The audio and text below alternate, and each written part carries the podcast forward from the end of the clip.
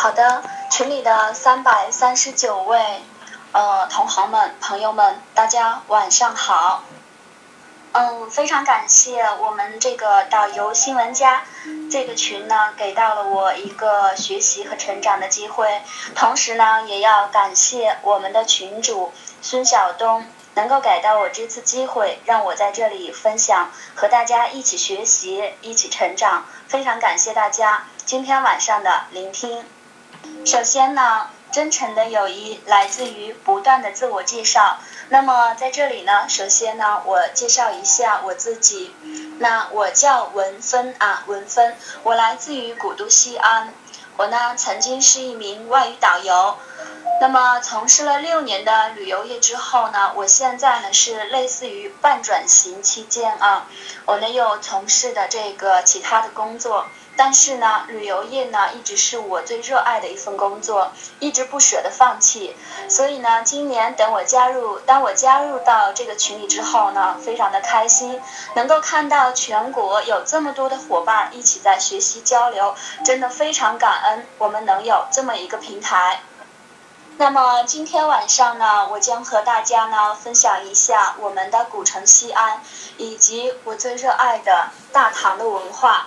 嗯，那么因为我呢曾经是做外语导游，那我可能汉语这方面讲解的话呢有所欠缺。那么今天晚上各位老师、各位朋友们，如果哪里讲的啊有问题或者是不太到位，那么请大家呢能够多多的指正啊，能够也让我呢能够去学习啊有一个成长啊，也非常感谢大家。那西安呢是。呃，一个被人们赐予了太多太多美妙称谓的地方，那么它呢是古称长安啊，那么在历史的名字呢叫长安，属于我们陕西省的一个省会城市。西安呢坐落于我们的黄河流域的中部关中平原，我们这里呢叫做关中平原，是因为属于四关之内，我们叫关中平原。那么南依秦岭山地，北有渭河冲积平原，中部则分布有黄土原面。那么我们的咸阳原上呢，就是属于西安北边的黄土原面。呃，中国有句话呢，叫南方的才子，北方的将，陕西的黄土埋皇上，也就说的是我们这个咸阳原上。如果大家呢是从我们的咸阳机场。呃，落下来到西安往西安方向走呢，在那一个地方呢，就是我们，就是我们呢，西安呢有一个汉代的十一座帝王陵墓，其中呢有九座就是埋葬于我们的咸阳机场旁边，同时呢也有一个唐十八陵也处在咸阳原上。那么，在中国的历史上呢，有两百多位皇帝，其中呢有七十三个皇帝呢是埋葬于我们陕西的，所以呢，也可以说陕西呢它是一个产皇帝的地方了。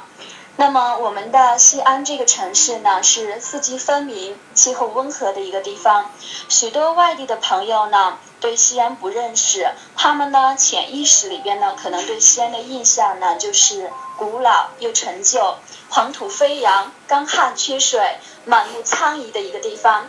事实上呢，我们的陕西，我们的西安，历史上呢却是有八水绕长安的故事。因为在西安城的东西南北，我们呢各有两条河流围绕着整个城市，所以我们叫八水绕长安。这样呢，也就造就了西安得天独厚的生态环境和丰富的资源。例如呢。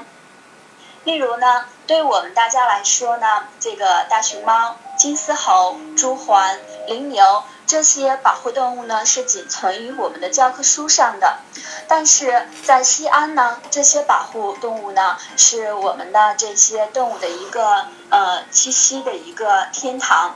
在秦岭山的脚下，楼观台，那么是我们的珍稀动物的保护中心，大家可以实实在在的、近距离的和它们接触。观察它们。西安呢是一座历史悠久的城市，是我们中华文明的重要发源地之一，也是与世界呢这个开罗、雅典、罗马并称的世界四大文明古都。那么西安呢，有三千一百多年的建城史和一千一百多年的建都史，先后呢曾经有十三个朝代呢在此建都。长安是它的古称，它得名于西汉开国皇帝刘邦，在他定都西安之后呢，取名长治久安的意思。这个名字呢，一直沿用了一千一百多年的历史，直到明朝朱元璋呢在南京建都之后呢，因为当时的南京呢在西安的东南方，那么他要长安永久安定。西北安定了，所以大明的江山才能万年永存。嗯，在此之后呢，朱元璋呢改长安的名字呢为西安啊。那么我们这个西安现在的名字呢，沿用至今，也是一个叫响了六百多年的老名字了。千年的文化积淀，赋予了西安独有的地上、地下文物遗存，使它犹如一本活的历史教科书。大家呢可以从秦始皇陵兵马俑博物馆，还有去领略领略我们大秦帝国的雄风。可以从唐大明宫、华清宫、曲江的大雁塔、法门佛光，在我们宝鸡的法门佛光呢，见识我们盛唐文化的浓墨重彩。可以从西安城墙以及钟楼、鼓楼，看到大明王朝西北重镇的英姿。当然了，还有陕西历史博物馆、碑林博物馆、大清真寺等许许多多著名的景区。这些这些数不尽的名胜古迹和稀世文物，在默默地诉说着这座城市中华人文之都的辉煌与沧桑。呃，各位朋友们，嗯，秦始皇兵马俑博物馆以及唐华清宫呢，我记得我们在上一期。嗯，最早的时候有我们陕西的美女唐文芳，啊，那么她一个精彩的讲解，解释呃讲解了我们的秦兵马俑和我们的华清宫。那么今天呢，我就不说那些了，我们今天来探讨一下我们长安城的诗歌文化。那么我们的唐长安城呢，是一个东西略长、南北略窄的长方形，是今天西安城的西北之大。如果您今天来过西安啊，已经来过西安，可以呃，可能已经上过我们的城墙啊，也在我们的城墙上面呢骑过自行车，领略了我们的城内和城外的风光。但是呢，唐代的城墙呢是比今天呢大了多了，是它的一个七倍。唐代长安城呢，全城建筑呢分为三大部分，它有宫城、皇城和外郭城。那么宫城呢是位于全城北部中心，皇城呢是在宫城之南，外郭城呢则是以宫城、皇城为中心，向东西南三面展开。那么看到我刚才发的第一张图片，从唐代长安城城市的一个平面布局来看，那么唐长安城的一个规划呢是非常严格、讲究这个左右对称的。那么唐长安城呢，东西有十四条大街，南北有十一条大街，将整个城市呢分为了一百零八个方块。那么这每一个方块呢就叫坊。我们今天呢所说的街坊邻居呢，就是由此得来的。嗯，长安城呢在唐代的时候呢，就分为了一百零八个坊，那么每个坊内呢就住着人口呢是一万人。所以说呢，唐代的长安城呢是世界上第一个人口超过百万的大都市。因为每一个方块里边呢叫坊，我们的百姓呢住在里边。那么一个坊和另一个坊之间呢，就是我们的大街啊。那么我们穿过一条街呢，才能到另一个坊里边。所以我们今天呢，在古代呢，这个街坊啊，街坊街坊的从此得来。我们今啊现代的人呢，经常所说的街坊邻居，也是由唐代长安城的一个布局而得来的。唐长安的一个商业区呢，它是主要分布于东西两市。那么在隋代的时候呢，是叫都市会和丽人市，他们分别呢是在皇城的东南和西南位置，那么是东西对称的。唐代的东市和西市是唐长安城的经济活动中心，也是当时全国的一个工商业贸易中心。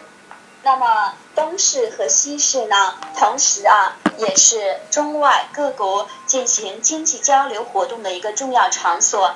在这里呢，是商贾云集，底店林立，物品琳琅满目，贸易极为繁荣。唐人的一个主要购物场所呢，就是这个东市和西市。那么我们呢，在《木兰辞》里边呢，有一句话呢，就是东市买鞍马。在《木兰辞》里边呢，有东市买骏马，西市买鞍鞯。那么在古人的这个生活当中呢，他们叫买东和买西，因为当时的长安城呢有两大超级市场，一个呢就是东市，另外一个呢就是西市，所以人们呢不说去买什么，他们说买东和买西，也就是我们今天人所说的买东西的由来。嗯，很多朋友呢来到西安之后呢，听了这些故事，他会说：原来我买过了这么多年的东西，我生活了这么多年，几十岁了，我竟然不知道买东西是从这里来的。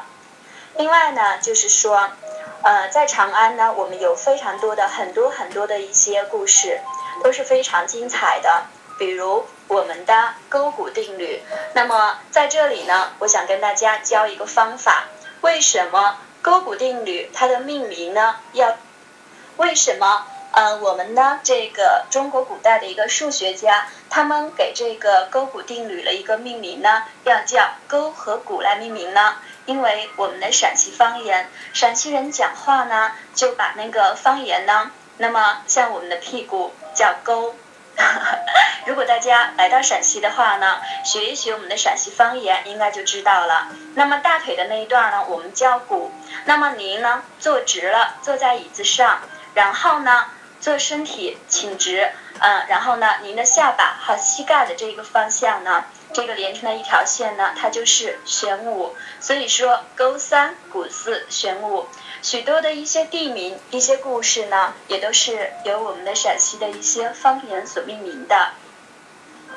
接下来呢，我想跟大家说一下我们唐代的三大宫殿。那么在唐代的长安城呢，有三大宫殿建筑群。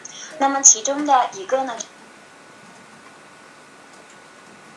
接下来呢，我想跟大家说一下我们唐代的三大宫殿。那么在唐代的长安城呢，有三大宫殿建筑群。那么其中的一个呢，就是太极宫。太极宫呢，是长安城呢唐代呢最古老、最老的一座宫殿。在隋朝的时候呢，它叫大兴城，是由著名的建筑学家宇文恺所主持修建的一座宫殿。也是唐代最初的一个政治中心。唐高祖李渊和太宗李世民曾经在这里执政呢，有三十多年的时间。那么太极宫的正门呢，叫做承天门，北门叫做玄武门。著名的玄武门之变就是发生在太极宫的北门。大明宫呢，是在贞观八年，李世民呢，在这个宫城进院。西安的东北边龙首原呢所兴建起来的。事实上，这座宫殿呢是李世民为了孝顺自己的父亲，他呢命人在西安城最东北边呢高高的这个龙首原上兴建一座大的宫殿。但是这座工程呢还没有竣工，只是打了一个地基的时候呢，高祖李渊就驾崩了。那么这项工程呢也由此搁浅下来，直到。唐代的第三位皇帝李治，高宗李治登基之后呢，唐高宗李治从长安城的北边的一座寺院感业寺迎回了女皇，呃，迎回了武则天之后，才呢。在武则天的一个要求之下，重新建起了大明宫。那么大明宫这项工程呢，就浩浩荡荡的兴建起来了。大明宫呢建好之后呢，在公元的六百二六十二年，那么由太极宫呢，李治呢就迁到了大明宫呢，呃，来此居住，并且呢处理朝政。从此以后，唐代的皇帝呢，大多呢都是定居在了大明宫。那么大明宫的主要呢是有含元殿、宣政殿和紫宸殿三个大殿。含元殿呢是长安城最雄伟的建筑，实测呢它的基台呢有三米多高，东西东西长呢有七十五点九米，南北呢有四十二点三米宽。那么它呢超过了现存的北京故宫的三大殿的规模。唐高宗李治呢在麟德年间呢又新建了麟德殿，它是大明宫中最大的一座宫殿，也是举行宴会的地方。每年呢有一个元日大朝会，也就是在此举行的。女皇武则天也是从大明宫呢登上了历史的舞台。在长安城中的东南方向，那么有另外的一座宫殿，它呢叫兴庆宫。那么位于长安城的一个兴庆坊内，是唐玄宗李隆基称帝前的一个旧居。那么唐玄宗李隆基呢和他的五个兄弟，曾经呢就住在兴庆宫里边。其实本来呢，这座宫殿呢只是一座离宫。那么在唐玄宗开元二年的时候呢，他呢将其名字呢改为兴庆宫。经过几次扩建，成为了皇帝起居听政的一个正式宫殿。也就是在兴庆宫呢，大诗人李白写下了著名的《清平调》三章。那么。每每说到这个唐玄宗李隆基的时候呢，我们经常会提到唐玄宗李隆基和杨贵妃他们两人的一个凄美的爱情故事。唐玄宗李隆基呢，在宠爱杨贵妃有十一年之久。在公元的七百五十五年，大唐呢由盛转衰，历史上呢发生了一场政变，是著名的安史之乱。那么这次安史之乱呢，使得大唐由盛转衰。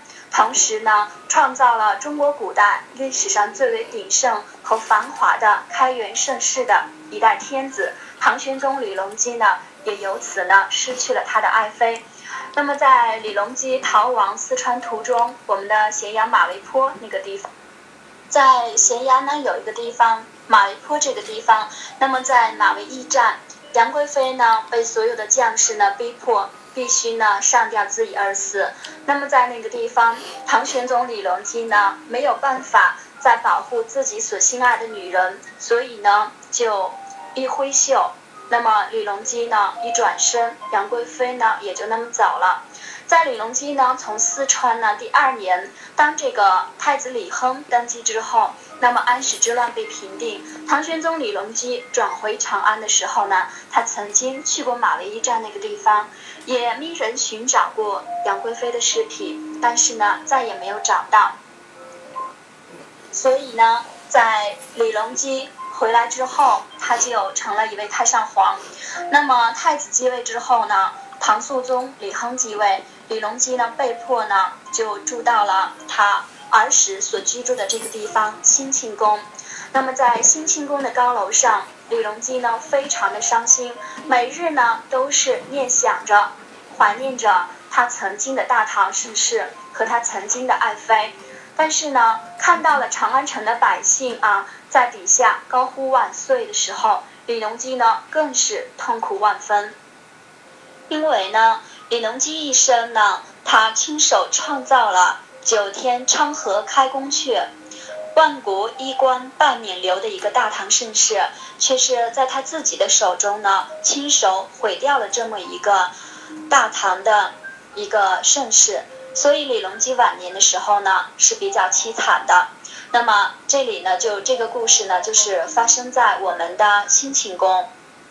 那么。每当人们呢行走在兴庆宫的这个皇家园林的御道上面，那么我们经常会想到唐代的大诗人李白所写的“名花倾国两相欢，常得君王带笑看。解释春风无限恨，沉香亭北倚阑干。”诗人李白呢曾经呢以牡丹花比喻杨贵妃的美艳，那么将杨贵妃的受宠。呃，将花与人呢融合在了一起，令人呢经常能感觉到人花交映、迷离恍惚的一种感觉。还有《长相思》在长安，委落秋啼金井阑，微霜凄凄淡色寒。但诗人李白终究没有得到皇帝的重用，伤感的离开了长安这座繁华的都城，没有了当年从蜀入关之时的自信豪放。长相思，在长安，长安留下了许多诗人们的足迹。有关长安的名篇佳作，诸多都是出于大家之手。那么，骆宾王的“山河千里国，城阙九重门”。不睹皇居壮，安知天子尊？我们看到了规模宏大的京城长安的恢宏和高耸。白居易登上了西安南边的五台山观音顶时，他写到了“百千家寺围棋局，十二街如种菜畦”。那么我呢，在前面有发过长安城的一个布局图，从那个布局图里边，我们能够看到。整个唐代长安城的布局呢，就像古人，就像我们呢所种的那个菜畦一样，非常非常的整齐。长安城的布局呢，非常的匀称，城坊呢非常的整齐，皇宫衙署、市民住宅都是不相混杂的。唐代的诗人呢，咏长安，从每一首诗来看呢，它其实反映了长安的一处风光。但是将它们汇聚在一起，就为我们展开了一幅完整的画卷。它不仅是一个城市，而且是一个社会，让我们看到了长安的每一个地方，在长安的每一个大街小巷，都是有一个故事的。那么李商隐呢，曾经写出了“向晚意不适，驱车登古原。夕阳无限好，只是近黄昏。”那么是在李商隐呢和几位朋友在傍晚的时候呢，登的古原呢，是我们长安东南边的乐游原，也就是在西安今天的这个青龙寺的旁边。大诗人孟郊呢，曾经在中举之后呢，为了抒发自己非常愉悦的心情，他写下了“春风得意马蹄疾，一朝看尽长安花”的诗句。那么这个时候呢，也是体现了我们唐代长安城的一个科举制度。古代人呢，这个科举考试的时候都是在冬天，所以当年第二年来年的皇榜揭晓的时候呢，都是在春天。那么如果考中的话呢，他们非常的荣幸，能够受到皇帝的邀请，一同呢，在这个曲江池上呢，泛舟游览，饮酒作诗，也可以呢，受皇帝的赏赐，骑着高头大马游遍长安城，跑遍长安城的。这个大街小巷，而且也是考取功名的时候呢，长安城的这些学子们迎娶他们心上人的时候，同时呢，也有崔护的“人面不知何处去，小桃花依旧笑春风”。这个故事呢，是发生在长安城的南郊。崔护呢，当年在赶考的时候呢，路过了长安城南边的一户人家，他本想讨碗水喝。结果呢，看上了那家的姑娘，真的是非常非常的喜欢。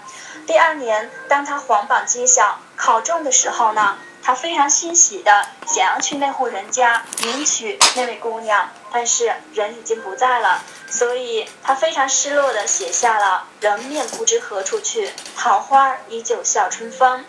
那么，同样在长安城的南边。小寨那个地方，我们今天叫做小寨，也有陈子昂念天地之悠悠，独怆然而涕下。陈子昂初到京城的时候，他不被赏识，所以呢，陈子昂花重金买了一架古琴，并称三天之后呢，他要在长安城最繁华的地方。弹琴抚琴，那么当长安的百姓都知道有人花千金买下了一座古琴，那想必他的这个琴技非常的卓越。但是三天之后，当人们来到那个地方的时候呢，陈子昂当即摔碎了那架古琴，他拿出自己的文章诗歌，让来的人们全部发给了他们，让所有的人们呢认识了一位才华横溢的大诗人。也有白居易二十七岁时候呢，在慈恩塔下呢，写出了“慈恩塔下题名处，十七人中最少年”的那种自豪与骄傲。白居易呢是非常有才华的一位大诗人。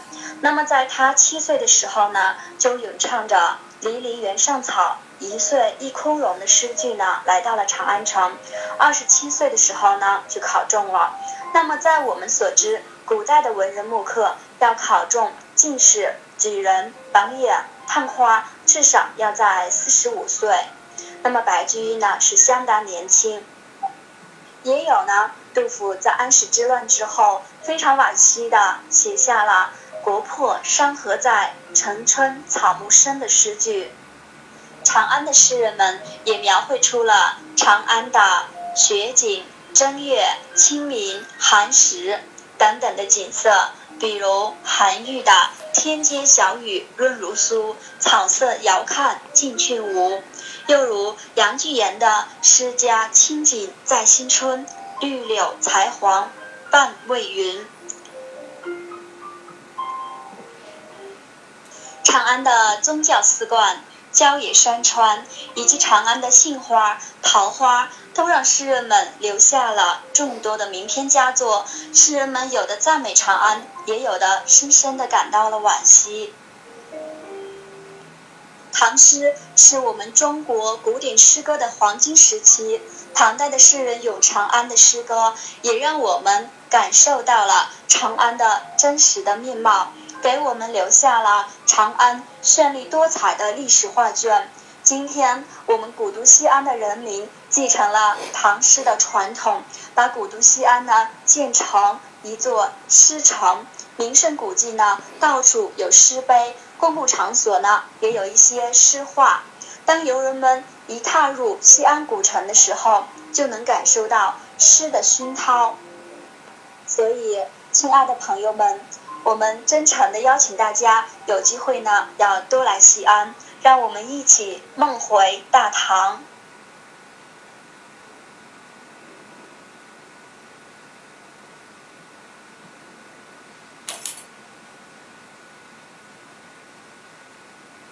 本地说到我们的西安的小吃，其实我最喜欢的是贾三的灌汤包，就是在我们的鼓楼的背后。回民街，在回民街里边呢，那个，嗯，贾三的灌汤包呢，一直是我最爱、最喜欢的。但是羊肉泡馍呢，我们都不是，嗯，就是很多当地的我们都喜欢吃，但对我自己呢来说呢，我是不太喜欢的。因为陕西呢有八大怪，其中的一怪呢就是羊肉泡馍呢要大碗卖，那个泡馍呢特别多。一个人呢是根本吃不完的，要两个人一起分着才可以。本地人爱吃的小吃，我觉得呢就是羊肉泡馍啊，我们也把这个当主食来吃。然后呢，泡馍，泡馍的话呢，就是如果说摆中午吃一顿的话，那一天都可以去管饱了。回民街的小吃呢，都是属于回民的。那我们汉汉民的话呢，就是我们的。比较爱那个肉夹馍，当然，如果你要来西安吃肉夹馍的话呢，一定要吃猪肉的肉夹馍，而且是肥瘦相加的，嗯，不要在回民街去吃牛肉的肉夹馍。那个牛肉肉夹馍呢，它是，嗯，是属于回民的，有些人一吃的话呢，觉得不好吃，那个馍也不一样，嗯，所以觉得不好吃，反而对西安的肉夹馍的印象呢，稍微会差一点。所以大家如果来西安的话呢，要在我们的西安呢，要吃那个汉民的肉夹馍，猪肉夹馍是最好吃的。我们西安的凉皮儿和肉夹馍呢是比较便宜的，都是五块或者六块钱，比较便宜。我觉得西安呢有另外的一个最值得去品尝的一个著名的小吃呢，就是葫芦头。大家有没有听过我们的葫芦头呢？西安的小吃葫芦头呢？它是由唐朝传承下来的。相传呢，如果说您是一个外地人，水土不服，来到陕西之后，如果你要吃呃这个水土不服，那么肠胃不好，你就可以去品尝一碗葫芦头。呃，这个葫芦头呢，主要的秘方呢在于它的汤。呃，吃一碗葫芦头之后呢，肠胃不好的问题呢马上就解决了。因为呢，我们西安的这个。春发生的葫芦头呢，它是非常著名的，有孙思邈的一个药方在里头，所以他们家呢一直开了一千多年了，就是他们的一个祖祖辈辈传承下来有一千多年了。